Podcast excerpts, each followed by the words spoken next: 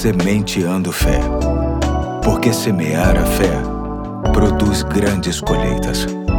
Olá, hoje é quinta-feira, dia 1 de fevereiro de 2024. Aqui é o Pastor Eduardo e é com alegria que conto com a sua atenção em mais um ponto da série Sementes para Viver Bem. E a referência bíblica de hoje está em Provérbios, capítulo 18, verso 12. Para a nossa reflexão, quero ler o texto que escolhi de Carlos Novaes, oriundo do seu projeto de áudio chamado Reflexão e Fé, que diz assim: Quanto mais alto o coqueiro, maior é o tombo. Já ouviu esta frase? Pois o sábio de Provérbios afirma afirma algo semelhante. Por trás da queda há sempre um coração vaidoso. A vaidade e a soberba são escadas que nos transportam para cima e depois retiram o piso. Com sua longa experiência de vida, o sábio de Provérbios com certeza viu acontecer milhares de vezes a mesma coisa, a mesmíssima e repetida história em que só mudam os nomes dos personagens, mas o enredo é igual. A pessoa se envaidece, começa a se sentir muito virtuosa, passa a confiar em suas habilidades e competências, vai perdendo o senso de autocrítica, se sente infalível e se alimenta cada vez mais do orgulho e da arrogância, sem perceber que é pura engorda como a que se dá na criação de porcos. Os porcos são engordados para depois virar toucinho. Por trás da queda, sim, há sempre uma mesma coisa: o coração vaidoso, o coração pretensioso, o coração que engana a si mesmo. A vaidade é uma cegueira. Quanto mais nos envaidecemos, quanto mais cresce o nosso orgulho ou a nossa arrogância, mais cegos ficamos. Até que acontece o tombo e voltamos a ver quem realmente somos. E muitas vezes já é muito tarde. Os danos foram diversos